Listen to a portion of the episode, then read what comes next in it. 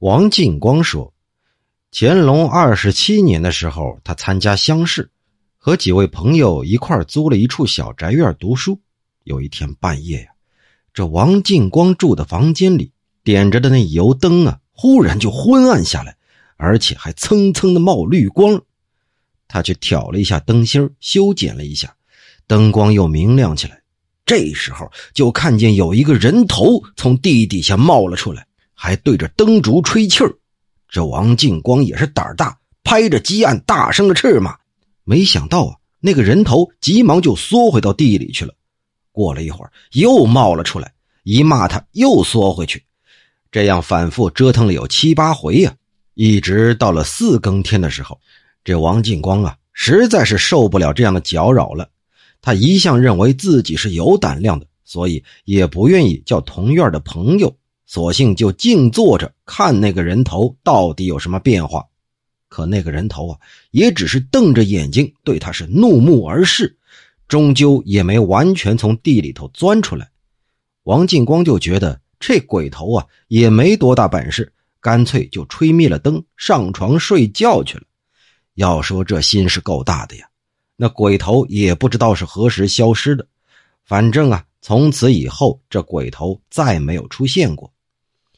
吴慧书听了这个故事，说：“嗯，这个可能是个冤鬼，想要说什么吧？可惜呀，这王进光也没问问他。我觉得呢，假如真的是冤鬼啊，那应该是哀嚎痛哭，而不应该是怒目而视。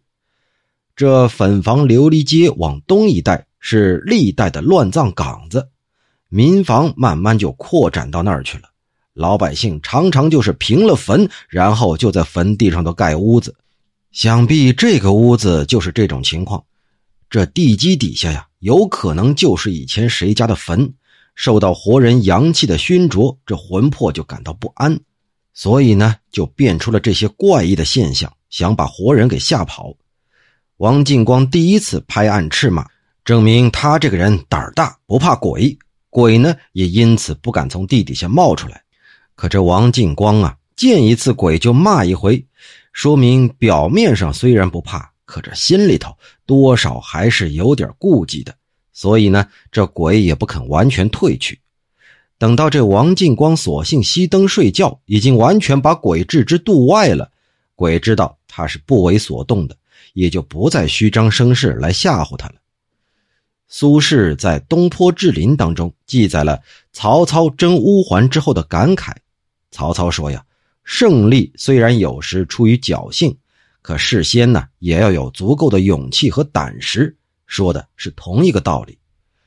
我小时候还听人说，大盗李金良曾说过这样的话：“凡是夜里到人家里头，听到有声响就咳嗽的人，嗨，这个呀一定是心里胆怯。”那就可以下手。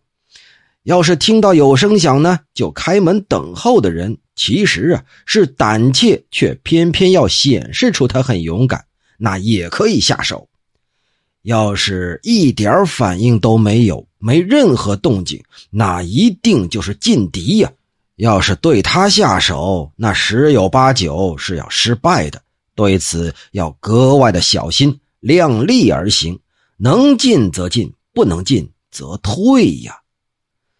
这李金良的话和前面讲述的故事应该也是一个道理。